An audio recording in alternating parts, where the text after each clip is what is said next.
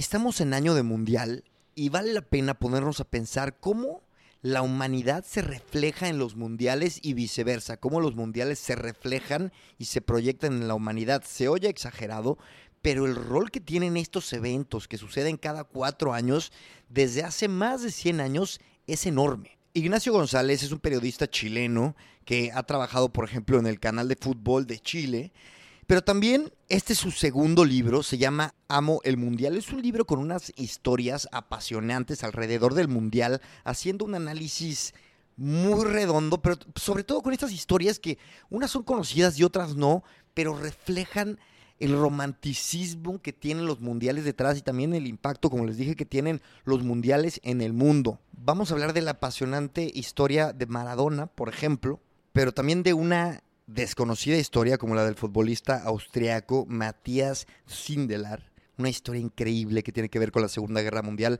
Y me pregunto cuántas veces dije la palabra mundial en esta introducción, pero bueno, ahora sí. Episodio 121. En el año 121 nace Marco Aurelio, el emperador romano. Hace 121 años el famoso Theodore Roosevelt asume la presidencia de Estados Unidos. Hace 121 años nace José Nasasi, futbolista uruguayo que lideraría la selección uruguaya en los Olímpicos del 24 y 28. Y en el capítulo 121 de Gran Invento tenemos al conocedor periodista chileno Ignacio González, narrador, escritor, pero más importante aún, que no ha superado el triunfo de Chile 7 a 0 contra México. Y vamos a darle, vamos, vamos, vamos. Bueno, después de ese chascarrillo del 7 a 0 contra México y antes de empezar la entrevista, quiero contarles, el fútbol ya se ha tratado en este podcast, pero por primera vez lo vamos a asumir como uno de los temas recurrentes de este podcast y ya, con toda seriedad, le quiero dar la bienvenida a Ignacio González. Es un excelente narrador. Me muero por leer su libro. Encuentren todos los links de Ignacio en la descripción de este episodio, pero bueno, los dejo con la charla. Claro, y ustedes nunca pasan a ese. Esa, esa, el quinto partido, lo, pues empezamos por ahí. Cuéntame un poco eh, de esta historia y este rol de, México. Metámonos un poquito más a fondo. Somos A ver, eh, hemos ido y vamos a ser por tercera vez anfitriones, ¿no? Compartido con Estados Van a ser los primeros, van a ser los primeros. Los primeros, terceros anfitriones. El partido inaugural va a ser en Estado Azteca. ¿Por qué México? Y aparte, son finales, las finales del Mundial de México son legendarias. O sea, se te puede olvidar por ahí una que otra Copa del Mundo. a ver, normalmente son enormes, pero estas son gigantes, güey. ¿Por qué? ¿Por qué México? Eh, bueno, México por, el calado del país, es el país que habla español más grande, el país latino más grande. Bueno, Brasil es más grande, pero, pero que habla español más grande. Y además, bueno, ustedes tuvieron un, dirigente muy influyente. ¿Quién? No te preocupes. Los datos, los datos. Pero bueno, el Mundial del 86, por ejemplo, iba a Colombia y, gracias al lobby de, este señor, ahí va a estar, está vinculado es verdad, Es verdad. Eh, lo agarra México y tiene la oportunidad de tener las dos finales con los dos mejores jugadores de la historia de los mundiales y de la historia del fútbol. O sea, con Pelé 70 y con Maradona en 86. Tiene que ser Guillermo Cañedo, ¿no? ¿Puede ser? Guillermo Cañedo, sí, sí. Sí, sí, sí. Puede ser, o sea, te lo confirmo ahora. Están los dos datos confía, confía en mí. Guillermo Cañedo. Entonces es Guillermo Cañedo. Eh, y mm, bueno, y tienen esta cosa de que fueron a todos los mundiales, jugaron el partido inaugural, Francia-México, reciben el primer gol de la historia y, y son el primer el, Francia es el primer ganador de la historia del mundial, el primer equipo que triunfa en un partido en el Parque Central y ustedes son el primer equipo que recibe un gol. Y además, que pierde el, primer partido. Son el primer, el primer partido en la historia de los mundiales lo recibe, el, el primer gol lo recibe México. Y el, y el primer perdedor, sí. No. Ahí Mar, esa es la estrella, parten así. Parten Qué triste, güey. Pero después, bueno, ahora tienen un. Ahora siempre, México siempre compite de los. No, esto no es el dato exacto, pero algo, algo así. De los 10 equipos que más participaciones tienen en los mundiales, partidos jugados y, y participaciones en ediciones, México es el único que no ha llegado a semi. Claro. El único. Todos los demás mínimamente han, han llegado a semifinales y además del 94 ahora son el único que no ha llegado a la final. De, Desde el 94, de- pero no, ha- de- no ha llegado Costa Rica, güey. No, no, no. De los, que, de los que han ido, de los 10 equipos que han tenido más participaciones, Ah, ok, ok. ¿sí? Eh, sí, sí, sí. No sé, no sé qué- cómo sentirme al respecto. Eh, afortunado porque ir al mundial para. Eso es verdad. Hoy estaba en, en- fui a ver a Rayo Vallecano con, con Juanma, tu amigo, y este iba una amiga eh, que es periodista y me soltó la del 7-0 rápido. Y yo, Nos encanta, ¿eh? que es una de las pocas cosas que tenemos nosotros. ya, ya, por eso mismo yo me, me comporté como, como, como cachetada con guante blanco, güey. No dije nada al respecto y les pregunté, le pregunté, pero sin querer le pregunté. Y no lo sabía, no recordaba. Oye, Mentiroso. No, de verdad, güey. Le, le pregunté, oye, ¿ustedes van a este mundial? No estaba seguro, güey, porque me acordaba con lo de, lo de Ecuador y que metieron esta. Pero bueno, al final resultó un poco venganza linda. Pero, güey, es verdad, en Comebol está muy complicado y este... ¿Cómo le hacen ustedes, güey, para lidiar con... O sea, ¿cómo... Es verdad que no es justo, ¿no? Como que... ¿Crees que Comebol... o- oye, igual que no es justo lo de México. Es así, el mundo está estructurado así, no. Es justo, yo creo. Lo que no es justo son los cupos que tiene Europa. Que Europa siempre ha manejado el- la FIFA hasta que Argentina y Uruguay y Brasil se empujaron un poco, pero es que, claro, Europa tiene demasiados cupos. ¿A ti eso te cupos. parece demasiado? A mí, a lo mejor, a mí, yo, a mí me gustaría que Asia y África tuvieran más cupos. ¿Qué es lo que va a pasar en el mundial que viene? Básicamente, En, el 26. en el 26. sí. ¿Qué van a ser cuántos equipos? Van a ser, ahora somos 32, van a ser 48. Uf, ¿cuánto Sí, va a durar? Es, eh, No, va a ser- van a ser grupos de tres. Claro, claro, claro. Oye, a ver, cuéntanos así, Maradona. Maradona, ¿qué? ¿Cuál es el rol de Maradona en el fútbol? ¿Cómo lo, cómo en, y en los mundiales? ¿Cómo lo, lo impacta, güey? ¿A quién impacta? Este, ¿Dónde resuena? Cuéntame un poco. Cuéntame la historia que, que, que, que tú puedas, que, que nos cuentas en tu libro. Sí. ¿De qué nos, de qué nos narras? Ma- Maradona tiene tres episodios maravillosos en la historia de los mundiales, que son el 86, que es cuando se transforma en un mito total, por una, porque él realmente, si pueden ver en YouTube, hay un montón de, de recopilatorios de, de jugadas de Maradona en el 86 contra Corea, contra... Bueno, eh, una muestra de lo, lo bien que jugó Maradona es que él hace los dos goles de la semi contra Bélgica. El primero es un, bueno, los dos son golazos, un cachetazo de izquierda, pase de burro, y después otra pilada típico, tipo, tipo el gol que hizo los ingleses. O sea, los dos goles más lindos del Mundial del 96 lo hizo el mismo tipo. Y el gol más lindo es el de los cuartos de final, siendo que, claro, por el, por el componente político, histórico que tenía el partido contra los ingleses después de la guerra de las Malvinas. Claro, que fue reciente encima. Sí, pues había, sido, había terminado hace poquito una guerra estúpida por parte de la dictadura argentina, eh, como todas las guerras, pero especialmente kamikaze fue esa guerra, así como no había por dónde y Claro. bueno, la dictadura necesitaba algo para ventilar un poco el país.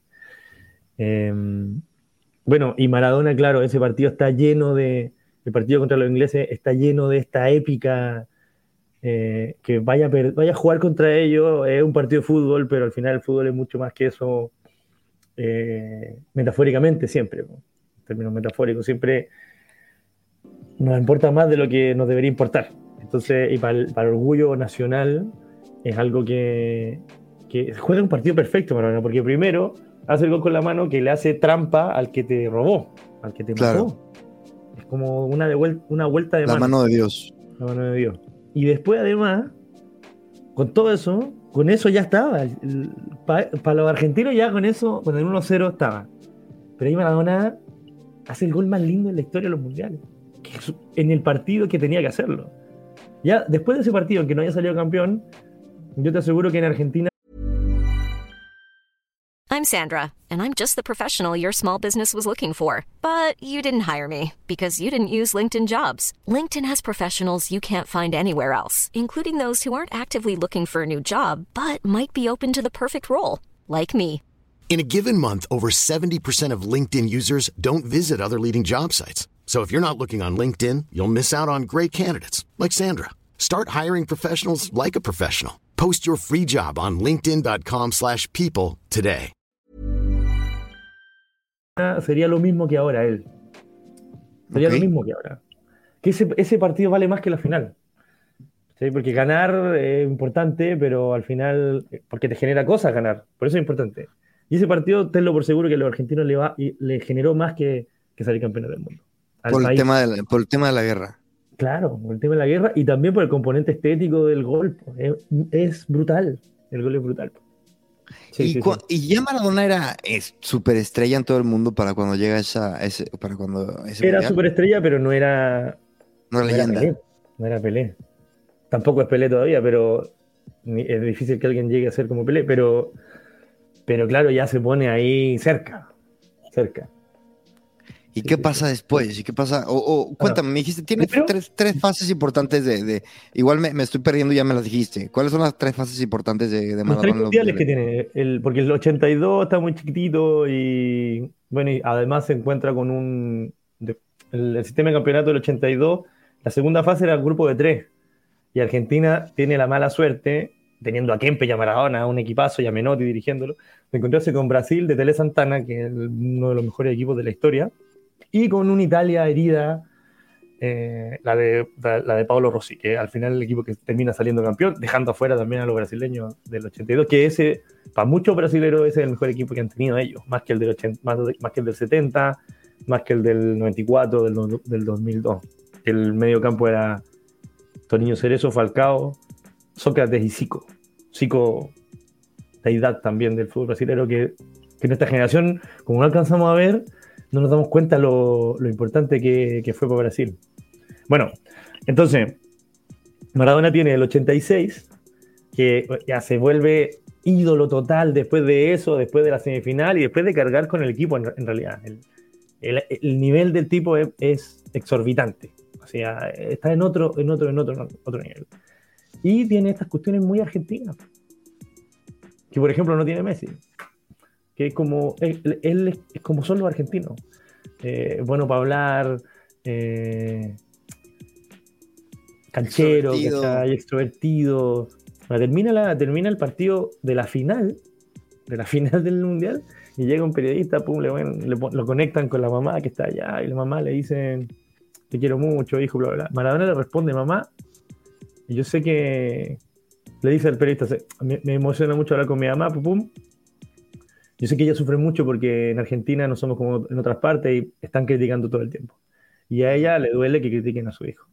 Yo estoy muy contento que, que esta vez ella esté orgullosa de mí y que, y que escuche a la gente decir cosas y ella se sienta más orgullosa. Porque yo juego para ella. Ya. Y ahí, mamá, mamá, yo juego para vos, los goles son para vos, todo es para vos, chao, pum, pa. Con eso, además de tener en el suelo a todo el argentino futbolero, a los hombres, que el fútbol, a pesar de que les gustan las mujeres, en ese tiempo era más, más machista aún, con eso se ganó al país entero, porque se ganó a todas las mamás. Claro. ¿sí? Muy, muy chamullero, muy... Qué maravilloso. Y por eso, y por eso quizás hay una como adoración de los argentinos a Maradona que, a ver, está muy generalizada, hay mucha admiración en general, pero a mí me cuesta entenderla porque es verdad que sí los llevó a otro nivel ¿no? en ese mundial, pero es, ex- sí, es, es, de- demasiado, o sea, ese nivel de admiración, no sé si sea ni, ni siquiera posible que exista, por ejemplo, en México. Como que siento que No hay una- yo creo- disculpa, Sí, sí, Disculpa. siento que aterrizamos mucho más a los, a los héroes y han habido héroes, obviamente no a ese nivel, quizás porque nunca lo hemos tenido. Yo creo que va por ahí, porque la épica de él, de la historia de Maradona es épica. Sí, yo creo que va por eso. Sí, sí, sí. Hay una- otra cosa que hace Maradona, ¿eh? Así como hablando de por qué la gente lo quiere tanto, es que siempre habló como desde la gente, nunca habló a la gente. Sí, nunca de, porque él viene de, una, de un barrio muy pobre de Villa Fiorito y ya fue escalando hasta la cima del mundo sin nada. O sea, sin preparación, digamos. Era un chico que jugaba la pelota. Y, y nunca se salió de Villa Fiorito él. Él siempre estuvo en Fiorito. O sea, nun- o sea, no vivió más ahí. Pero él siempre fue, si- siguió siendo el chico de Villa Fiorito.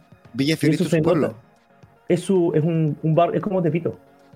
Ok. Bueno, por eso lo quieren tanto a Cuauhtémoc también, yo creo. Él sigue siendo el chico de Tepito. no se fue a otro, no, no habla desde otra... Sí, pero ya es político, ya es político, entonces ya se Sí. cagó, güey. Bueno, pero, pero, pero Ma- Maradona no lo fue nunca, o sea, sí, sí hacía cosas políticas, pero nunca se dedicó a la política. Bueno, después viene el Mundial del 90, se juega en Nápoles, Maradona tenía estas cosas, elige en vez de irse a un equipo súper grande de, o a un equipo del norte de Italia que eran los superpoderosos, que Inter, Milan, Juve, eh, incluso la Roma, elige irse a Nápoles que no había ganado en su vida nada. Entonces salen campeones con el Nápoles de la UEFA. ¿Sabes por qué decide eso? Porque quería un desafío. Y Quería algo que, donde él se sintiera como parte del, del- del ecosistema donde estaba. así. Le contaron de Nápoles, Nápoles lo fue a buscar, él sintió que, que había, que había, que lo querían, hubo una, una, una elección de alcalde antes de cuando estaban negociando y Maradona sacó la segunda mayoría. La gente tachaba a los candidatos y ponía a Maradona. Qué locura. Qué locura. Entonces llegó al, al San Paolo, que ahora se llama Diego Maradona, y, y el recibimiento fue de, no sé, 40.000 personas, el estadio lleno. Si ya él se sintió distinto a estar en Barcelona, que era uno más, o, o uno, uno después de Kubala y uno después de Cruyff. Era, estaba ahí. Era el mejor, pero, pero allá era, llegó siendo Dios. Y, y los napolitanos, no sé si, si ha sido, tienen una, una forma muy particular de ser. El sur de Italia es, es muy latino, muy, muy latino. Entonces él se encontró en su casa. En su casa. Sale campeón, llega al Mundial de Italia 90, Maradona, a- al Napoli lo trataban pésimo los otros equipos, principalmente también porque prim- bueno, la discriminación histórica que hay sobre del, del norte sobre el sur Sí. y porque y porque ahora competían también. Mm. Se lleva Careca, lleva Alemao, Carnaval, aparece Ciro Ferrara, eh, de ahí aparece Canavaro después, pero bueno, mucho después, pero estaba en- era, era, era parte del plantel del último año de Maradona.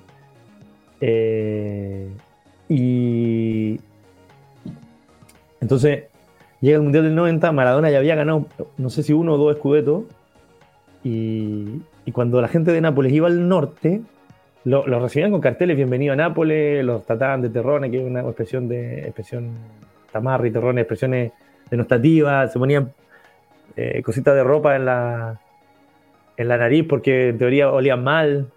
Así lo recibían, una discriminación súper heavy. Entonces, Italia empezó a avanzar con un equipazo que tenía, bueno, explota Toto Esquilachi, Bergomi, Donadoni, Giannini, Maldini, eh, Viali, Baggio, que estaba, entraba y salía en el equipo. Un equipo que no recibió goles, solo lo- el gol que recibió solo se, lo hizo, se hizo Canigia, que el, el gol de la semifinal. Y justo Argentina parte muy mal y va por otra llave. En teoría, se tendrían que juntar en Roma en la final. Si es que Argentina salía primero, Italia salía primero, se juntaban en Roma en la final. Pero Argentina salió tercero en su grupo. Clasificó como mejor tercero. Muy mal. Después tocó Argenti- eh, Bra- Brasil, un, jugada espectacular de, de Maradona, pase a Canilla, ganan 1-0 con lo justo. Y después pasan por penales contra Yugoslavia, pasan por penales contra Italia. Ah, pasan por penales contra Yugoslavia y le toca a Italia. En San Paolo. El estadio de Maradona. Wow. Sí, y ese es el, es el momento álgido de la historia de Italia 90. Claro, porque todos los napolitanos estaban totalmente divididos. po. O sea, el amor por Maradona no es solamente de, Uf, de Argentina, es, es de Nápoles. es del- de Nápoles, claro. Claro, Nápoles ama a Maradona tanto como, tanto como Argentina, porque también hizo algo similar. Los defendió en un momento, Claro. los defendió socialmente, no los defendió en la cancha. Moralmente. era el orgullo de la ciudad, como, como en el Mundial del 86 fue, fue ese gol a los ingleses. Entonces, y Maradona, que es muy vivo, dice en, el en, el en la declaración anterior, dice, yo a los napolitanos no les voy a pedir nada, porque ellos me lo han dado todo, dice. Y aparte, va, intercambia la camiseta argentina con una italiana, porque va, va a saludar a la, a la concentración italiana, muy, muy canchero. Y Maradona anduvo todo ese mundial con la camiseta argentina. No se la sacaba ni para dormir. Entrenaba con la camiseta, daba las conferencias frente a la camiseta- con la camiseta. Vivía con la camiseta todo el día puesta. ¿Cachai? Y, y esa vez da la conferencia con la camiseta de Italia porque dice, no, mi amigo Ciro Ferrara me la dio y un orgullo vestir la camiseta de Italia. Pero cuando le preguntan por el partido que está por venir, dice yo a los napolitanos no les voy a pedir nada porque ellos a mí me lo han dado todo. Pero les voy a recordar una cosa, yo soy napolitano para toda la vida, los 365 días del año. Y los italianos del norte le están pidiendo a ustedes que sean italianos un día en su vida. Ah, cabrón. Sí, es, es- es espectacular. Digo Y- eso, y- eso el día anterior, el día anterior. Sí, y con Italia que no había recibido ni un gol y había ganado todos los partidos. ¿Y qué pasó? ¿Y qué pasó después? O sea, ¿qué pasa con la gente, güey? ¿Qué pasa en Bueno. el me imagino que cambia el mood, la gente. En San Paolo no, el San Paolo es el único, el único lugar donde a Maradona lo aplaudieron. Entra Maradona y. Pero. Cerrado en la, en la ovación. Diego, Diego, Maradona, Maradona. ¿Listo? Parte del partido, gol de Italia. Y se escucha el gol. Obvio, la gente es italiana igual. Claro. Se escucha el gol. Pero gol de Argentina y se escucha el gol también. La gente grita No los dos goles. Sí, sí, sí. La gente grita los dos goles. Y después Argentina pasa en penales. Y se queda Italia en silencio. Sí, dicen la gente que estuvo en ese mundial y que fue a visitar, los periodistas que. Pero dice que el día que fue muy pesada la noche en todo, en toda Italia. Sí, que la gente estuvo. que fue un, triste. Maradona los mató. Y después le pasaron, pero la cuenta, el 91, ahí mismo. Todo el mundo sabía que Maradona se drogaba, al parecer. Entonces. Nada, lo protegían porque era parte de la liga, de la Serie A. El 91 se le fue la mafia encima, se le fue la federación encima y se- Maradona se escapó entre gallo y medianoche de Nápoles. Ah, cabrón, ah, Ahora- cabrón. A ver, a ver, vamos a esa historia después, pero antes dime, entonces, pasa Argentina y luego qué, y luego qué pasa. Final del 90 en Roma y está la, la- la imagen histórica de, claro, parte del himno y claro, la mitad eran italianos y la otra mitad eran alemanes. O sea, había muy poco argentino, no es como ahora que, que viajamos a los mundiales. Claro. Se viajaba muy poquito, muy poco Antes argentino. Entonces el, el- el himno fue pifiado, pero un, un chiflido estruendoso. Y la cámara pasa por los jugadores mientras están cantando el himno y Maradona eh, se escucha, se, se lee el hijos de puta todo de Maradona todo el tiempo. Hijos de puta, hijos de puta, hijos de puta. Sí, y pierden 1-0 ahí contra Mateus. La revancha, porque el 86 también habían perdido, había ganado Argentina a Alemania. Ya. Bueno, me imagino la final fue menos, además de eso de hijos de puta, hijo- menos eh, dramática, ¿no? Es que más que esa semifinal, semifinal está complicado. Sí, sí. Pero- también es como para él, también fue como ganar una final ahí también. Claro, Sí. Sí. claro. Dime una cosa, él, entonces se queda Maradona y qué, y qué pasa, güey. Ya era bien, ya era bien el- cocainómano, güey. Sí, pues le sale el doping y se tiene que ir de, de Italia. Pero todo por ganarle a Italia. Eh, me imagino que no, influye, influyó. Es que también son dos países muy apasionados. O sea, la gente Imagínate, está muy, está, es muy intensa, güey. O sea, con todo cariño, amigos italianos y argentinos, son súper intensos, güey. este, en todo, güey. Y, y- y no mames, me puedo imaginar, imagínate tener esa relación de amor con Italia y de repente, bueno, con Nápoles y de repente les das en su madre donde más les duele. No mames, se les, se les, se les volteó o qué? no, no, no, porque la mitad, la gente ama a Maradona, ama a Maradona de Nápoles. Lo, lo que Maradona estaba pidiendo, a lo mejor me expliqué mal, era que, al- que los napolitanos lo apoyaran a él y la mitad lo hace. Y después lo Ok. deja fuera, el mundo, el mundo en- entiende, el fútbol es así, lo tuvo yo, pero la gente lo seguía amando a Maradona. Pero me Ah, refiero Jorge. después, me dijiste de la mafia. No, después la bueno, después Maradona eh, ten- tenía vinculaciones con la mafia de, de Nápoles y claro, el, el hilo se empieza a cortar. Sí. ¿Y en qué momento se corta definitivamente? Se corta cuando le, lo- lo- le dan el- la sanción por droga, porque lo suspenden. Lo suspende y no vuelve a jugar. Lo suspenden y no vuelve a jugar en Nápoles. Y después Maradona juega el 94, el Mundial del 94 también. Se retira, bueno, va un rato a Sevilla, se va a Newell's, va a. Boca y, y está afuera y Argentina aparece Batistuta, eh, Leo Rodríguez, Bueno, y ganan dos Copas América. Del 93 se la ganan ustedes en Ecuador. Jorgito Campos, García, Luis García, que hace el, el prólogo de nuestro libro. Luis Eh, García. Sí, Luis García hace el prólogo. Ah, es un crack. Sí, sí, sí, el doctor, muy grande. Bueno, pero Argentina le gana la, primera final a. La, la final de la Copa América del 93 a, a México. Y antes salió campeón en Chile de la Copa del 91, sin Maradona. Ruggeri capitán. Y, pero llega la eliminatoria y están ahí jugando más o menos y juegan un partido definitorio contra Colombia. Se jugaba con dos grupos nosotros. Ahora jugamos un grupo entero, en ese tiempo eran dos grupos. Y, y clasificaban dos. Uno iba al repechaje y otro clasificaba directo. Eh, última fecha, Colombia-Argentina, Monumental de River. Estaba la apuesta, dicen que va a ganar Argentina. Y gana Colombia 5-0 con una, una, una, demostración extraordinaria del equipo de Maturana, Valderrama, Asprilla, Valencia, Rincón, mm. Álvarez. Ganan 5-0 en el Monumental de River, o sea, es un escándalo. Es un escándalo y la gente empieza a pedir a Maradona. ¿Cachai? La gente empieza a pedir a Maradona de vuelta que está retirado, o sea, no, no está jugando ahí, ¿no? Maradona vio el partido sentado en la tribuna. Sí. Y ahí eh, pa, la, la, la, el, el Coco Basile, que era el técnico, y Grondona, eh, ahí van a, a, buscarlo, a pedirle que vuelva. Como en las películas, güey, que el retirado. Sí, es como, sí, es como el, las películas. El, el, policía retirado, que es una pistola para descubrir no sé qué, van y le dicen, no, ya me retiré. y llega y hace algo épico, güey. Claro, y Maradona va un poco gordito, van a jugar, porque lo que le faltaba al equipo, o lo que le pasaba al equipo también, era que había perdido magia. O sea, le había ido muy bien el 91, el 93, pero después de esa derrota, a lo mejor si pierden 1-0 con Colombia, no lo necesitan, pero que perder 5-0 en casa te tira al suelo. Necesitaban algo así. Entonces va a jugar el repechaje.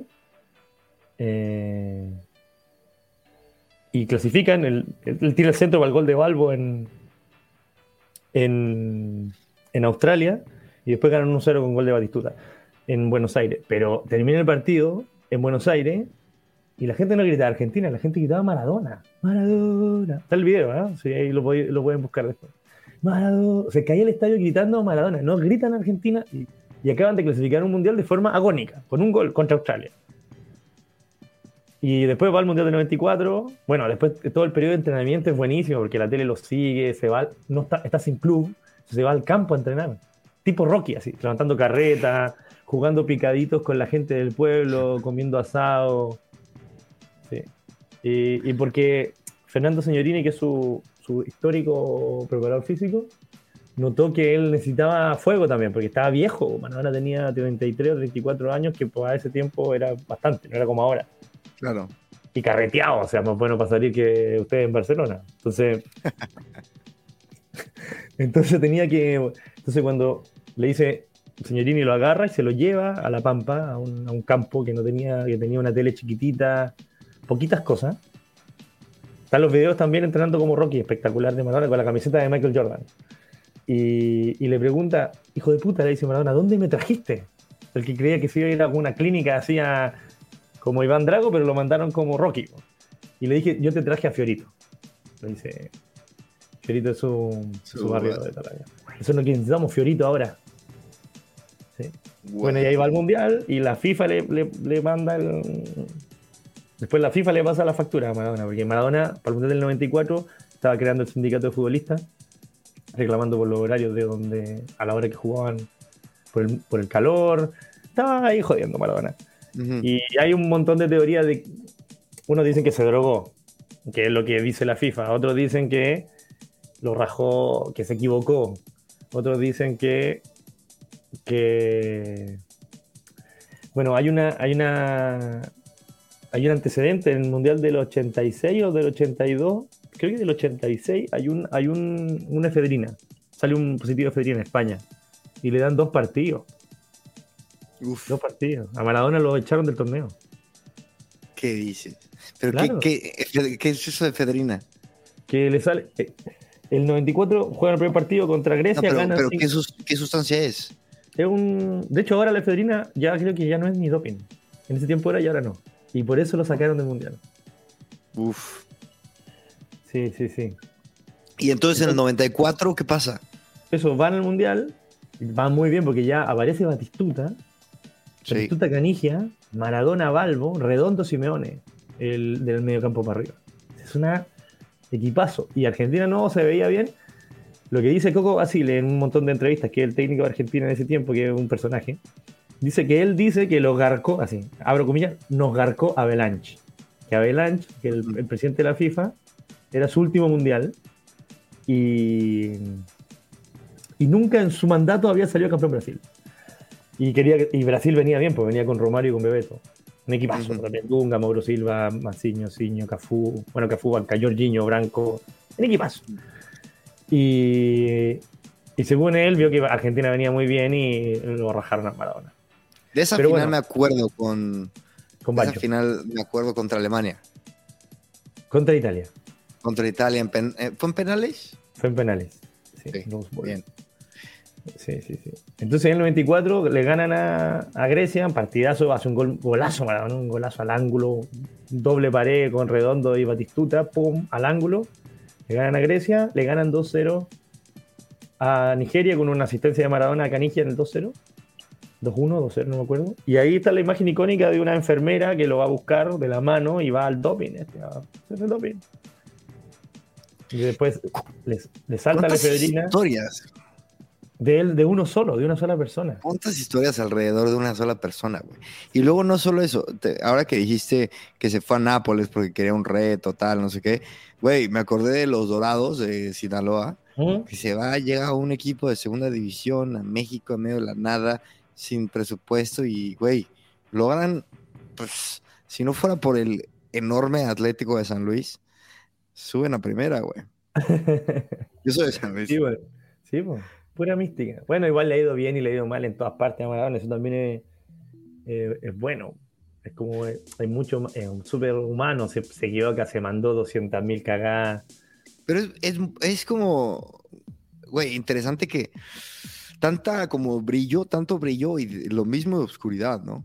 Es como, Sí. tam- también de- por eso es, yo no logro, yo no logro agarrarle mm, demasiada admiración, porque además de que no soy cercano, ahora que me Ujú. cuentas estas cosas, me emociono, ¿eh? Soy franco, aparte lo cuentas increíble, pero como, claro, como tú ves estas obscuridades y no te toca vivir como argentino, nada de eso, güey. Pues yo la verdad me acuerdo de verlo en el último mundial, ahí haciendo un, un despapalle, güey, este, no sé, o sea, como que dices, ah, qué raro, y al mismo tiempo ves como lo aman, cabrón. En fin, a mí me genera como, sí, como un poco de conflicto el güey. Sí, sí, pues una así eso es lo que genera Maradona. po. Si no te genera nada. Hay, hay una frase de. Sabina que dice que uno se da cuenta que Argentina realmente está en crisis cuando son los periodos que cuando Maradona habla lo putean. Porque a veces lo aman y a veces lo putean. Entonces cuando Maradona habla y lo putean en Argentina es que el país está muy mal. Oye, a ver, güey, estas historias las, las cuentas y me vas a decir, bueno, YouTube, pero las cuentas y hay, un, hay una investigación atrás. Claro, no, sí, sí. ¿Cómo?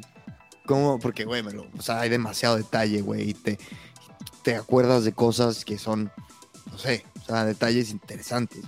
¿Cómo haces tus investigaciones? Y también quiero que me digas cómo eliges, cómo eliges las historias. Me dijiste, historias que me gustan. O nada más de historias que se te vinieron a la cabeza, güey. O, o elegiste historias que fueran emocionantes de, de contar. O desconocidas. ¿Cómo fue? Em, la investigación es, igual yo toda mi vida he estado viendo mundiales e interesándome en los, en los mundiales. ¿ah? Mm. No solamente en periodos mundiales. Para mí el... Y después te das cuenta lo que significan los mundiales y por qué se hicieron y, y, y lo que las marcas que van dejando. Es mucho más importante un mundial que cualquier competición que tú veas de cualquier cosa. O sea, partiendo porque es lo más visto del mundo. O sea, no hay nada más presenciado que las finales de las Copas del Mundo. Y que la competencia en general. pues, son- y marcan un montón de adelantos tecnológicos, de telecomunicaciones y cosas. Entonces, eh, hay mucho escrito de los mundiales y yo quería contarlo desde mi óptica, básicamente eso. Y que también hay mucho, lo que más hay escrito es como manuales, como, no manuales, guías de los mundiales. Que está como la infografía de los estadios, el goleador. Yo quería contarlo más en prosa, más hablado. ¿cachai? Y no lo encontrabas, hay poquitos textos así. Tengo- yo tengo una bibliografía gigante de- del libro. eh, autores brasileños, italianos, ingleses, uruguayos, argentinos, chilenos. sí. Entonces hay mucho, hay mucho. Eh, y además de la, la investigación de las hemerotecas de los, de los medios, eh, YouTube, eh, un montón de conversaciones con amigos que les gusta un montón del fútbol y debería ir a esta historia y después te vaya a la historia. Sí, artículos, hay, hay revistas maravillosas que también dan ¿Sabes un qué? montón de Es- detalles. Estaba pensando hoy fuertísimo. Yo, como sabes, vivo en Madrid y este y he vivido en muchas ciudades y cargo conmigo pocas cosas. Sea, en general, ¿eh? incluso a, a comparación de la gente normal, llevo poco conmigo y de lo que llevo conmigo tengo álbumes de fotos tal y tengo el álbum del 98 de estampillas. Lo tengo hasta la fecha, está aquí en la habitación, güey. Porque, güey, se vive un mundial, te acuerdas de todo, güey. O sea, de con quién lo viste, de- y sobre todo de niño, ¿no? De niño, adolescente, de, sobre todo si es un buen mundial. La cautemiña. La Cotemiña, güey, con, que, que nació contra Corea. 3-1, gol de Peláez. El gol de Peláez. Oye, em, el gol acostado de, de Cuauhtémoc contra Bélgica. Te acostaba en el aire, en el Sí. minuto 88, creo, güey. Ese gol me acuerdo hasta con quién lo vi, quién estaba al lado de mí, güey. Y yo tenía pinches 11 años. Y la mala suerte del partido contra Alemania. Alemania. Bueno, ¿por qué mala suerte? Uy, se fue una cantidad de goles. Fueron 2-1, terminaron 2-1. Ah, que se 2-1. nos fueron. Sí, mala suerte. O sea, 2-1 y se lo dan vuelta en los minutos. en- creo que 75 viejos, después Klinsmann, ¿no? Algo así. Sí, no me iba acuerdo. 1-0, gol de, gol de Luis Hernández. eh, y luego sí, nos dieron la vuelta, sí, Klinsmann. Y la verdad, esa selección mexicana yo creo que ha sido la mejor. ¿La Eh, 98? quizá es el romanticismo de, de, no sé, la melancolía, pero sí, a mi gusto sí, era, tenía, tenía mucha, tenía mucha potencia, güey, no sé, y aparte también eso de ganar, remontarle a Bélgica, remontarle a Holanda en el, en el tercer partido de, de grupos, llegabas súper, y también el de no era penal, bueno, el no era penal fue un, fue un, fue un, mo- fue un suceso, güey. Hasta la fecha en la, en la memoria colectiva del mexicano es, Claro. es duro, güey. Fue Es durísimo. como el 7-0. El 7-0 no nos importa tanto, te lo digo en serio. te lo digo en serio, güey. Mira, ¿sabes qué pasó con el 7-0? Eh, Osorio, que era el, el- el Técnico. técnico. chileno, perdón, colombiano, no, eh, tenía muy poco popularidad, güey. Y era un güey que casi que, o sea, parte de mí, al menos te hablo por mí y gente que me rodeaba, querías que le fuera, que algo pasara para que lo mandaran a la mierda. Este, este entrenador no repetía una alineación, nunca lo hizo. Me parece que nunca lo hizo. Y, y eso desconcierta, güey. Al final los resultados iban saliendo. Y cuando llega a Chile y nos mea, este, dices, venga, ya está. Por lo menos, güey, este cabrón se va a ir.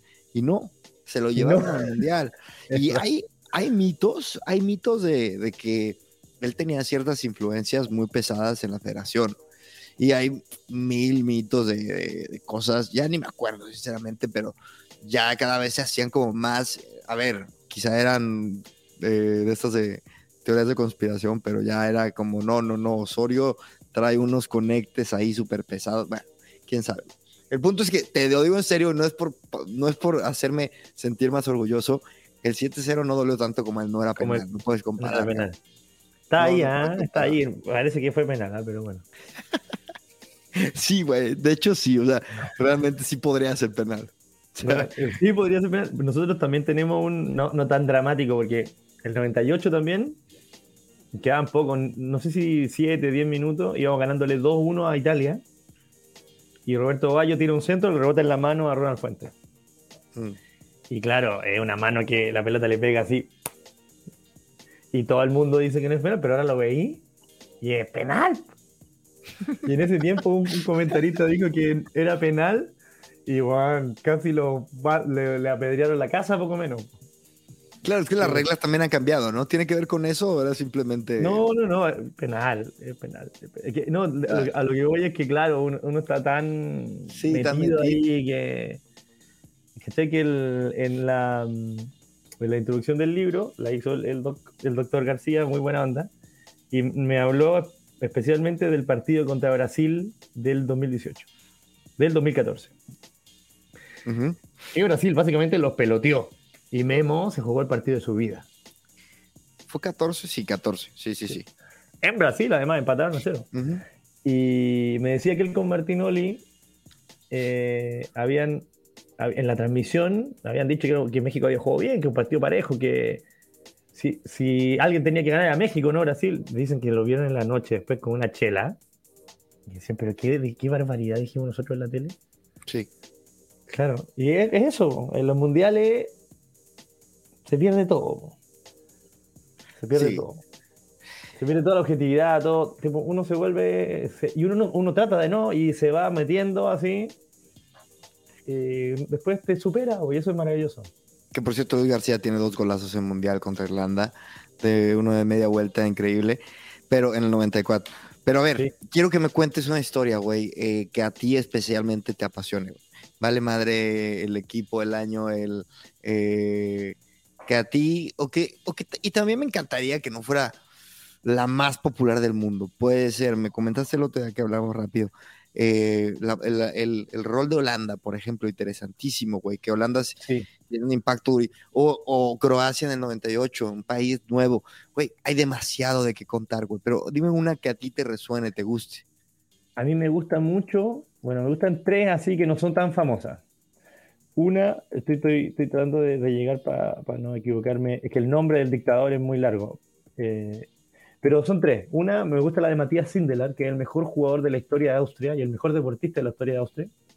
Cuando en las vísperas del, del Mundial del 38, eh, Hitler anexa Austria. Entonces pasa a ser parte de Alemania. Austria estaba clasificado y tenía el mejor equipo de Europa, algo así como lo que tenía Puskas en Hungría en el 54. El 38, los austríacos tenían el Wonder Team, y jugaban, puta, era un equipo que jugaba, que se estaba recién en Europa empezando a jugar con pases cortos. Al principio era mucho de rugby, de pum, tirarla para arriba, a pelear arriba. De hecho, en los albores del fútbol existía el catch todavía. Tú la tiráis para arriba, agarráis con la mano y bajabais. Ya. Eh, claro, sí, Qué locura, güey. Sí, pues, Entonces, entonces había una dinámica de jugar así al principio. Los franceses empezaron a relacionarse y los latinoamericanos, especialmente Argentina, Uruguay y Brasil, empezaron a gambetear. Y eso cambió la historia del fútbol. Uruguay mm. va a las primeras dos Olimpiadas. Bueno, esa es otra buena historia, de, los primeros dos mundiales antes de ser mundiales. Uruguay va a las primeras dos Olimpiadas que son ya más mundiales, que la FIFA se encarga de hacer los juegos, el fútbol de los Juegos Olímpicos, y claro, gana todos los partidos. Porque nadie gambeteaba. Uruguay sin nadie gambeteaba. Llegan, pum, gambetean, salen campeones tranquilos. Primer partido 7-1, la final 4-1. Sí, y la gente estaba loca. Ahí por eso nace la vuelta olímpica, porque los franceses aplaudían tanto que los uruguayos tuvieron, en la final, tuvieron, en Colombia, tuvieron que dar la vuelta olímpica para salvar. Era un equipo, eh, además de exótico físicamente, era un equipo que ellos no habían visto cómo se jugaba el fútbol así. Europa, no sabía. Y también me imagino que ellos tampoco habrán visto demasiado fútbol de fuera, güey. O sea, tuvo que hacer algo que, como, así como en la conquista de América, que la, la rubiola se aquí salen enfermedades aquí, otras acá, porque no hay contacto, salen fútboles distintos porque no hay contacto, no ves nada, güey. Claro, no había. Es el primer equipo latinoamericano, como equipo, la primera selección, que cruza el océano. ¿Cuándo, ¿Cuándo cruza? ¿Italiana? ¿34? no, es eh, la, los Juegos Olímpicos del 24. Puf. Que es París, pero se juega en un estadio que es Colombes. Después el siguiente fue Ámsterdam. Por eso las dos, las dos tribunas del Estadio Centenario se llaman una Colombes y otra Ámsterdam. Porque ellos, ellos ya eran, campeones, eran bicampeones del mundo, los uruguayos. Claro, y en ese entonces, claro, no es formalmente un mundial, no, o sea, sí era, pero con el paso de los tiempos, cuando se, o sea, cuando se forma, cuando se crea la Copa del Mundo, que la crea Jules Rimet, que era el mismo impulsor de la Copa del Mundo dentro del Comité Olímpico, que el Comité Olímpico y la FIFA, los dos son franceses, entonces los dos estaban en París, había una relación entre ellos. Cuando Jules Rimet dice, no, sé que tenemos que despegarnos, ya había hecho dos mundiales, pero no lo había hecho sol- solo a la FIFA. Ujú. Entonces, por eso se empieza a contar desde el 30.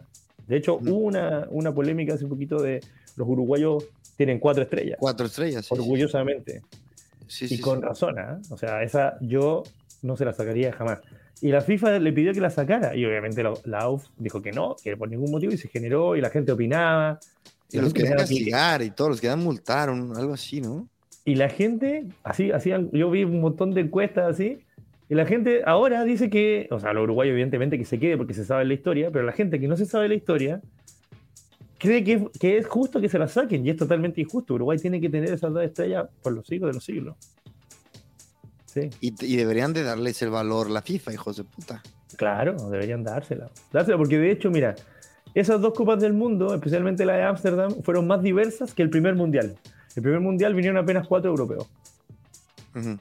¿Cachai? Entonces, y en cambio allá, por ejemplo, Ámsterdam fue Egipto, México, Chile, eh, Argentina, Uruguay y Brasil. Que viajamos como siete. Qué increíble. Estados. Unidos.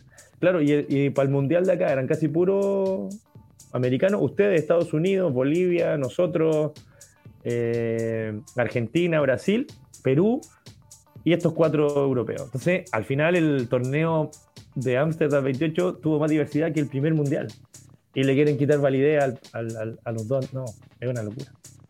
Bueno, y también como Uruguay no, no representa, son 3 millones de cabrones que pues, no representa tanto peso para la FIFA, güey. Ya quiero ver si fuera Brasil, este, México, ¿no? Pero pues Sí. Uruguay, ¿qué? O sea, no es por nada, pero el dinero manda, güey. Qué, qué pena, cabrón. Ojalá Sí, podamos sí, mandarle un mensaje aquí a algún directivo de la FIFA. A ver, güey, pero tú estás diciendo de Matías, ¿qué? Sí, sí. Ah, Matías Sindelar. Ujú. Échale una googleada, a ver qué te sale. ¿Cómo? É- Échale una googleada, a ver qué te sale. Tengo, tengo la compu muy lejos, güey. Ah, ya, de veras, sorry, sorry, sorry. Bueno, Matías Sindelar, el mejor jugador de la historia de, de, de Austria. Entonces, Hitler anexa mm, Austria y el Wonder Team se queda sin poder jugar. po. Entonces, hacen un partido en Austria de, ¿Cómo? ¿Se quedan sin poder jugar por? porque, porque Hitler anexa Austria al territorio alemán. Claro, entonces en teoría ya son Alemania. Sí, valieron. Hacemos un solo equipo, ustedes son mejores ¿Qué que nosotros. esto? Es del 38, ma- para el Mundial del 38. A- Qué al- locura, a- a- güey. estaba a punto de, de empezar la guerra. po. Eh, Qué locura, güey. Sí, güey, una locura. Y después, bueno, estoy buscando el dato así. Tac, tac.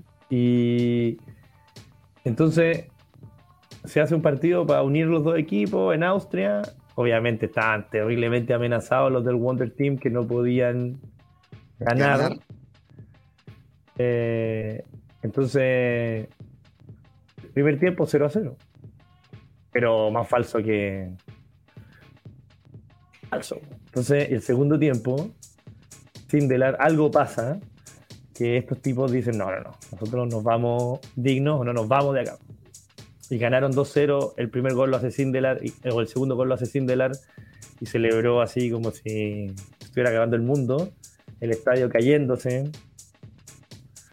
Y- Es que se estaba acabando su mundo. Sí, po.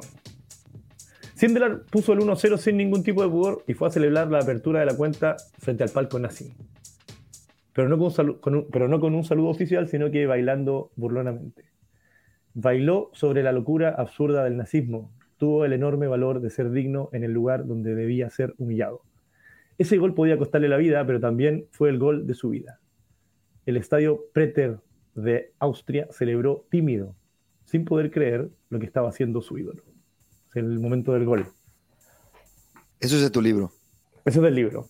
Y bueno, después Sindelar se rehúsa sistemáticamente a ir al mundial, que está lesionado, que le duele la costilla, que tiene que cuidar al gatito que está en su casa. No va al mundial y Sindelar muere al otro año por sospe- eh, bueno, sospechosamente por una, por una fuga de gas en su casa. No, mames. Sí, y la, su funeral, 40.000 personas, llegan un montón, un montón, 15.000 cartas de, de pésame al, al club. Era un, era un, él se, empezó a transformar en un símbolo de resistencia dentro del, del Austria anti-Tercer Reich.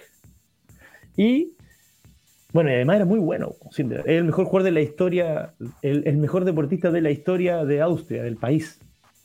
No el mejor futbolista, el mejor deportista de la historia. Deportista.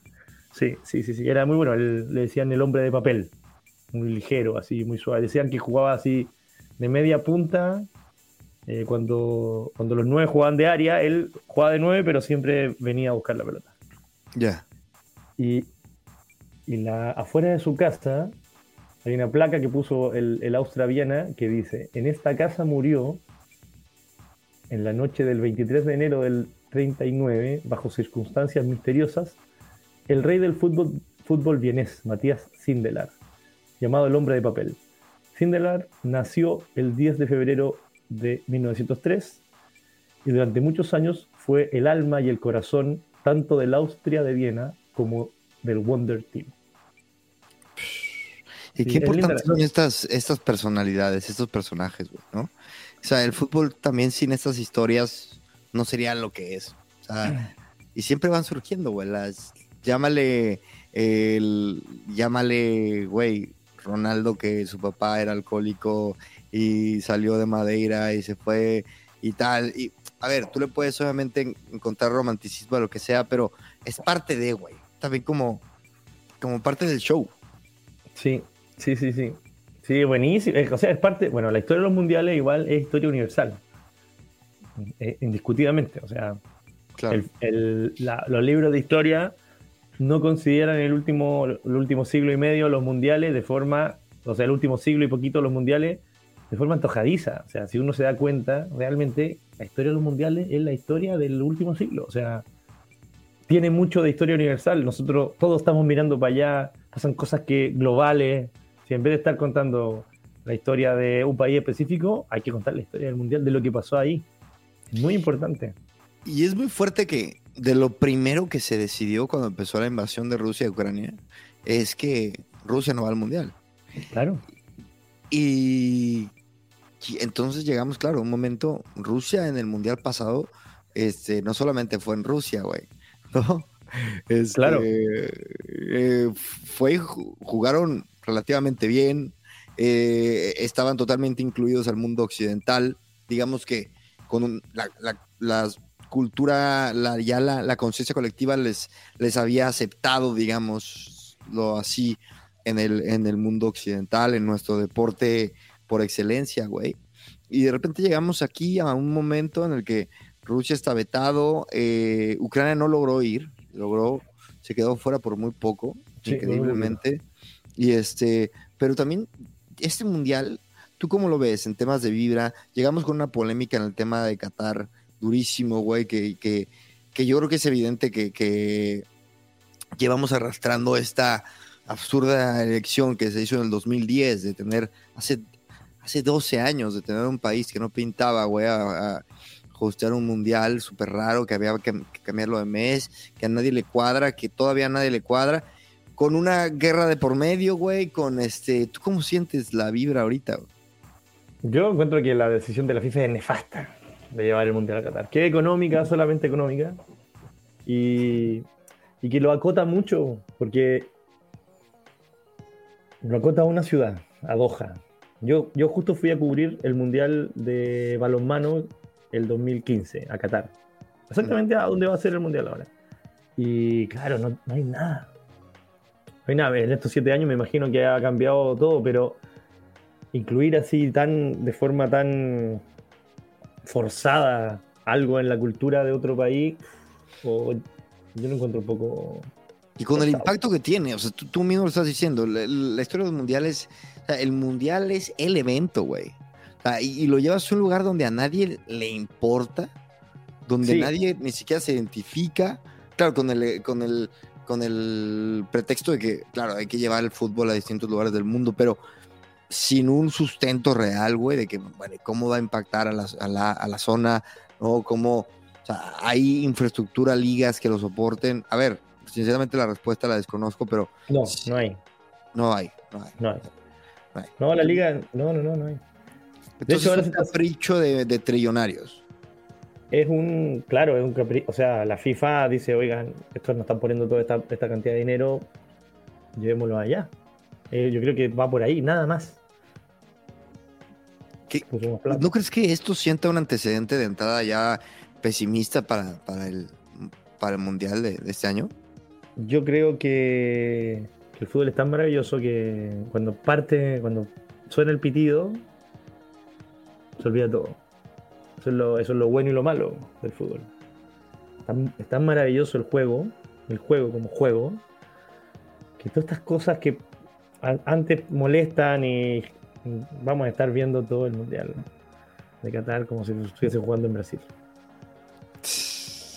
Pero sí, a mí me molesta, o sea, totalmente. Pero es que después, mira, en el libro hay una historia, la historia de Pelé. Hay mucho. Bueno, en el 70 eh, Brasil estaba en dictadura. Todo el mundo sabía que si Brasil ganaba, la dictadura se iba a alargar. Y la mitad, de que la mitad, el 80% de los periodistas quería que acabara la dictadura. Querían sabotear el equipo de Pelé. Partió, partió, partió, tocar el pito y gol de Brasil y lo, no podéis no, no sentir que querés que gane tu equipo. Ya. En, el- en la dictadura de Argentina, el ESMA estaba, un sitio de tortura estaba a 800 metros del estadio River. Se escuchaban los goles.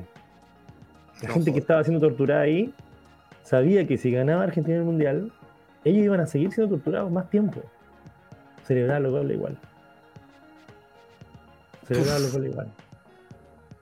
Eso es escalofriante, güey. Sí, sí, sí. celebrar los goles. Es muy loco lo del fútbol. ¿Por qué estamos tan locos, güey, con el fútbol?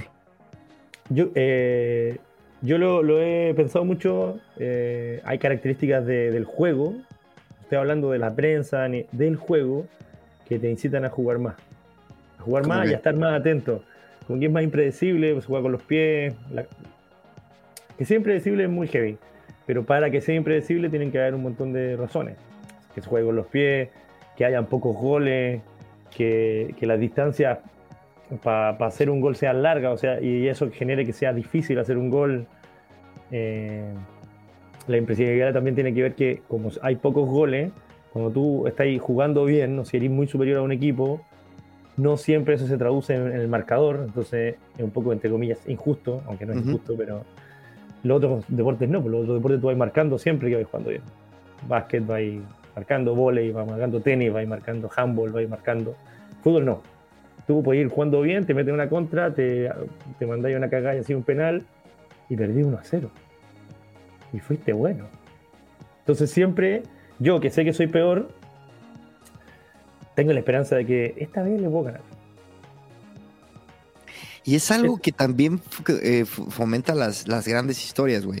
Me voy a salir un poco del mundial, pero creo que el Real Madrid en, este, en esta Champions lo dejó muy claro. ¿no? Sí, güey. no se tiene que jugar bien y todavía llegas con más heroísmo, güey. sí, sí, sí. La, bueno, la Champions del Real Madrid fue espectacular. Pero, pero algo así. Justamente el Real Madrid es el que siempre gana, entonces no aplica tanto. Pero en esta Es vez verdad, como que dio vuelta verdad. partido y pudo darle vuelta, pero es el que tiene más presupuesto, o uno de los que tiene más presupuesto. Villa UEFA es el que tiene más presupuesto, pero pero sí, podría ser razón, la sí. victoria de Young Boys, Young Boys se llamó, Lo- lo- los que le ganaban en el Bernabéu. No sé, güey. En, en la, en la fase de grupo perdieron contra un equipo muy chiquito. Ah, uff. Sí, sí, sí, pero no sé, güey. No me acuerdo. Eso podría, ahí aplica más, yo creo. Oye, a ver, vamos a cuéntanos otra, otra historia que te guste. Me gusta, bueno, la historia de todas las historias del Mundial, que no sea de, de Pelé o Maradona, que son, o Zidane, que, que también es, es muy, Uf, la historia de Zidane en los Mundiales es muy buena. Eh, el Maracanazo. el maracanazo. Sí, sí, sí. Eso ya fue hace, ¿qué? ¿Cuándo fue eso, güey? Eso fue el El- 50, El 50. cabrón. 72 años. Nunca, ya, yo creo que ya no da, a no ser que se construyan otros estadios y cosas, pero habían 200.000 y tantas personas Qué Y, locura. nu- y nunca en la historia de los mundiales hubo un partido con tanta gente. O sea, hay que, hay que ponerlo primero, hay que marcarlo en ese contexto. Nunca, no creo que veamos nosotros otra vez un partido donde haya tanta gente. Ya eso lo, lo, lo pone en un espacio épico que es poca, poco, poco, ya, ya parte muy épico. Y después era un grupo, eh, el único mundial que se ha definido en un grupo. Entonces, Brasil solamente con el empate era campeón. Uf. ¿cachai? Y bueno, y Uruguay lo, lo gana. de forma así épica. bueno, es una de las historias más largas que tengo, porque realmente la historia es muy buena, tiene muchos detalles. Yo trato de retratar esta, este silencio que, se, que ocurre en el lugar donde hay más gente. Sea, puede ser la concentración de gente en un estadio, en un, en un espacio cerrado, más grande en la historia de la humanidad. En un espacio cerrado, digamos, en un recinto. Después hay esplanadas que caben 300.000 personas, no sé. Y dicen, dicen las crónicas y que, se sintió el silencio más grande de la historia del deporte, que es cuando hace el segundo gol Gilla. Se lo describe muy bien el presidente de la FIFA, Jules Rimet. Así que él va a buscar la copa, queda un poquito, va a buscar la copa, se mete a las entrañas del estadio y de repente se apaga la luz, compadre. O sea, silencio seco y unos gritos al fondo. Dice que se callaron los 200, las 200.000 personas. Y bueno, debe haber sido muy heavy. Eh, hay una película de eso, ¿no? Del Maracanazo creo que no. ¿eh? Hay un montón de documentales, sí, ¿eh? de, la televisión uruguaya muy buenos. Bueno, y de la televisión brasileña también muy buenos, porque también está la historia de los que pierden. Claro. La historia de los que pierden es, muy heavy, porque hasta ese momento era ahí el ídolo del pueblo. Brasil no había ganado ningún mundial. No existía Brasil en el mundo, digamos, como existe ahora. Entonces, y por ejemplo, un, jugador del, del, Sao Paulo tuvo que volver en, con plata prestada. Lo abandonaron así. El técnico de Brasil salió a los dos días del estadio porque creía que lo iban a matar. No. Los chicos de, los del equipo del 50 se juntaban para los mundiales en una casa todos juntos a ver los mundiales porque ya estaban chatos que para los mundiales la prensa les recordaba les recordara el maracanazo. No. Ademir, Ademir o Cicinho, que son de los jugadores más grandes de la historia de Brasil, antes de que salieran campeones y todo, pero de la historia grande de Brasil, están marcados por eso. Ademir salió goleador no sé cuántos torneos, hizo no sé cuántos goles, y lo único que le, que le, recuerda a la gente es que, es que no hizo los goles en el partido que tenía que hacerlo. Oye, una duda, güey. Eh, ahora te metes a, ver el food en Google, en Google y le pones, yo le pongo refrescar para que me diga cómo va el marcador o, se actualice inmediatamente, güey. Es increíble pensar cómo movía masas el fútbol hace 100 años, hace 80 años. O sea, ese nivel de, afición, güey. O sea, eso, eso, ¿cómo lo explicas, cabrón? Bueno, con lo que, lo que estábamos hablando recién. La, naturalidad, la naturaleza del, del, deporte, del juego como tal. Del juego, y sí, en comparación a los otros juegos. Hay un montón de otras cosas que podemos hablar de la naturaleza del juego. El gol es algo impresionante, incomparable. En los otros deportes no existe. O sea, en el básquet a lo mejor un tiro de último minuto lo celebráis como un gol. Pero el 1-0 el 1 lo celebráis como si fuera el gol de tu vida siempre, ¿no? El 1-0, vamos ganando 1-0. Tenemos que mantener esto como sea. ¿Cachai? Eh, el gol es muy importante también porque te genera algo que no te lo genera. Es una emoción que es, poco. se puede comparar con pocas emociones que uno tiene en la vida. El gol, un gol. Eh, bueno, ese, ese último punto de, Copa Davis, porque aparte el de Nadal uno no lo grita.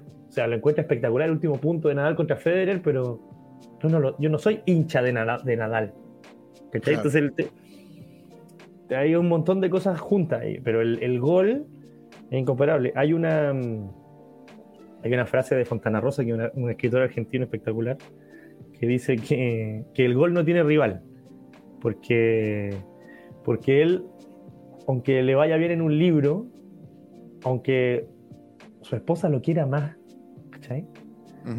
Eh, él no celebra ningún gol como los de Argentina y los de Rosario Central. Ninguna cosa como los goles de Argentina y de Rosario Central. Aquí es una explosión, saltáis, gritáis, abrazáis a un extraño. Imagínate la gente tímida, porque ya yo soy un poco, soy extrovertido, podría abrazar a un amigo por alguna cosa. Este tipo es tímido, entonces dice, para mí que soy tímido, abrazar a un extraño y gritar como loco, como loco, porque uno grita a todo lo que da. No lo hago nunca. Solo cuando hay un gol de Argentina o Rosario Central. Uf, Totalmente de acuerdo, güey. Totalmente. Yo, yo, este, yo, a mí no me, no me fomentaron el fútbol así como a muchos, como a muchos niños. Tampoco me decían, métete a jugar fútbol, nada. Y me acuerdo un día, el juego más, imagínate este juego, este, Salvador, El Salvador, México, eh, elimita- eliminatorias de Mundial, y me acuerdo que quedamos 5-0. Y la televisión estaba ahí al fondo, güey. Y me acuerdo de empezarme a enganchar, enganchar, y de repente le dije a mi papá, oye, ¿qué, qué es este juego? Ah, no, México. Me explicaron y desde ese momento me enamoré del fútbol, güey. Y nunca jugué, güey. O sea, jugué, pero mal siempre. Nunca, este, no, no, no era un tema familiar ni cultural, pero desde ese, desde ese equipo, desde ese equipo donde, por cierto, muy probablemente el doctor García estaba jugando, me clavé, güey. Me hice fanático. Qué bien, güey. Es que, bueno, tiene cosas que no lo tiene nada más. po. Oye, Sí, yo, soy- yo fui jugador de handball, de balonmano, que Sí, entrenaba sí, y cosas, y reconozco en el y de vóley y de básquet, y reconozco en el fútbol cosas que los otros deportes no lo tienen. Aquí hay gente que te dice, no, es que los medios, porque los medios, no, los medios están ahí porque ya pasó todo lo que, porque ya el fútbol se metió en, en la sociedad por otra cosa, no por los medios. ya. Los medios, los medios van detrás del fútbol. Es verdad, ¿eh? es verdad. Lo- ya es tan grande el fútbol que, que ya, o sea, aparte, deja todo eso. El fútbol está perdiendo también espectadores en televisión, ¿no? Según tengo entendido, a las nuevas generaciones están, están viendo menos fútbol. Este, estamos cambiando la forma en que lo vemos, y así, eso quiere decir que el, eh, el fútbol cuen- en- encuentra su, su, la gente encuentra la forma de ver el fútbol y no los medios encuentran la forma de meterte el fútbol, güey. Ah, Sí, una sí, cosa, sí. güey. El, el libro, güey. ¿Qué, qué quieres Sí. lograr? ¿Qué quieres lograr con el libro? Aparte de vender millones de copias de hacerte millonario. Eh, eh, contar, bueno, eso primero. Dos, dos, eh, contar el mundial. Que, y como que contar una historia que ya está contada, como quiero contarla yo, como la vivo yo, como siento que es Maradona, como siento que es Sindelar, lo importante que son. Eh, como siento que, que fue ese partido del Maracaná, así, lo épico que fue. A lo mejor yo cuando lo leo en algunas partes, especialmente los no, las no periodísticas, sí logran eso. Pero yo soy periodista, pues no me sale, no tengo la, la- la capacidad para escribir como escribe Sacheri de eso o Galeano de eso. Ujú. Pero sí tengo la capacidad para lo que ellos no dijeron, pero me, me lo dejaron en el aire, de ir a buscarlo y, y encontrar este dato y ordenarlo y contarte por qué es tan importante ese partido, por qué se llama Maracanazo. Es una final como cualquier otra que ganó el- la visita ya. Pero ¿por qué es el Maracanazo? En todo ese contexto yo lo hago investigando durante años orgánicamente y después ahora de forma más, más profesional, pero, pero claro, el objetivo del libro es, es que, es que la gente que lo lea, que yo espero, o que sea, que, que le gusta mucho el fútbol, o que no le gusta tanto y con esto le pueda gustar más, eh, que se dé cuenta de esas cosas y que se maraville como yo con esta historia. Porque el, el fútbol es historia, es emoción. De acuerdo, totalmente. Una cosa, güey, ¿dónde podemos este, estar al, al tanto de el libro sale cuándo? El libro sale en México y en Chile, va en, yo creo que fines de septiembre, para tener seguridad. septiembre. Estamos que con la guerra de Ucrania, el papel, aunque no lo crean. ¿En serio? Sí, güey, sí, sí, sí. Entonces ya hemos tenido problemas con, con una editorial, con una, con una imprenta en México, acá en Chile estamos viendo, porque queremos un papel específico, entonces... ¿Y en digital no es opción? ¿Audiolibro, En, en digi- en digital y audiolibro va a estar también en la plataforma, pero compren el libro en papel. ¿cómo está? Sí, la verdad. Sí, de hecho, yo tengo. Bueno. Antes yo escribía artículos y yo creo que de los mejores que escribí eh, era sobre el libro en papel. y de, la, de la diferencia, güey, que no hay nada y hay argumento porque, como tener un libro en un librero, era mi argumento. Como que era un, un lugar donde podías, como un poco imprimir tus inquietudes y tus madres. Y... Vale la pena. A ver, güey. Y, y este- también es un, es un, es un adorno, weón. No hay adornos más lindos que los libros. Sí, pero también el pedo es que si te llenas de libros de papel, ya no te van a caber los adornos, güey. Hay que ser selectivo. Hay que ser selectivo, sí. Por eso. Yo tengo conmigo, así como tengo solamente el, el álbum del Mundial 98, tengo cinco libros conmigo, güey. De que no puedo andar por la vida cargando libros, güey. Porque también me, me he mudado mucho últimamente. Pero a ver, vamos a dejar los links de donde se puede la gente eh, suscribir. Y si ya está fuera para cuando, cuando publiquemos este episodio, puede comprar el libro, güey. Y si no, y lo voy a poner en las notas de el episodio. Y, señor, que sigue para ti? Después del ¿Cómo? libro, promocionarlo. Tenemos que promocionarlo y después, dependiendo de cómo nos vaya, esperemos que poder seguir escribiendo cosas de fútbol, viajes, música, las cosas que nos gustan. Bueno, Así que todo Ignacio. depende de Amo el Mundial, así que que le vaya bien a Amo Si le va bien a Amo el Mundial, seguimos Si le va bien, ¿a escribiendo toda la vida. ¿A Amo el Mundial, Amo el Mundial. Se llama ¿qué el es libro. eso? El libro se Amo llama el Amo Mundial. el Mundial. Pensé que era la historia de los mundiales, güey. No, güey, amo el mundial. Te, te lo dije hace, bueno, a- a- ayer o antes de ayer, pero. Es que el problema, en- es en que el problema es que hablas en, en acento chileno, güey, y se me queda nada más unas mitad. partes. La mitad, güey, lo que La alcanza. El mundial. Eso es por recordarme el 7-0, cabrón. Sí, güey. Oye, bueno. Ignacio, muchas Eh, gracias, güey. Muchas gracias a ti, No. Cristian. ¿No, te- ¿Nos quieres dejar un mensajito de despedida? No, que los invito a comprar el libro. Ah, bueno, ah, eh, tenemos una cuenta de, de Instagram del libro que se llama amo.el.mundial. Instagram. Está, está bien bonita. Amo.el.mundial. Mundial, sí. Porque ya estábamos en mundial, pero no sé a quién se le ocurrió poner amo el mundial antes de, eh, que nosotros, pero ya Da estábamos en el coraje, mundial. ¿no? Da, da coraje Da coraje, ganan, sí. puta madre. Sí, güey, güey. Pero bueno, eh, amo el mundial con punto intercalado. Eh, el sitio va a ser eh, amoelmundial.com para México y crack.cl para Chile. Así que ahí van a tener el digital por lo menos y el, y el, y el físico para los que estén en los países. Estamos viendo si, si los amigos de Amazon nos ayudan también. Güey, voy a hacer para este video, voy a hacer unos clipsitos, porque cada historia amerita tener su clipcito y lo voy a subir ahí a redes. Qué buenas, qué buenas charlas, güey, qué buenas anécdotas, este, qué bien lo expresas y muchas gracias. Gracias, Cristian. Gracias a ti, güey. Nos vemos en Madrid o en Barcelona, güey. Venga, allí, aquí andaré, aquí andaré en Madrid. Bueno, Unas cañitas. tú no me, seguramente, claro que sí, te lo firmo. Ignacio, no te, no te vayas, no me cuelgues, güey, pero yo- sí nos despedimos de la audiencia y nos escuchamos en el, propio, en el próximo episodio de este, su podcast de tecnología, sexo, comedia y fútbol. Gran invento. Invento. Adiós.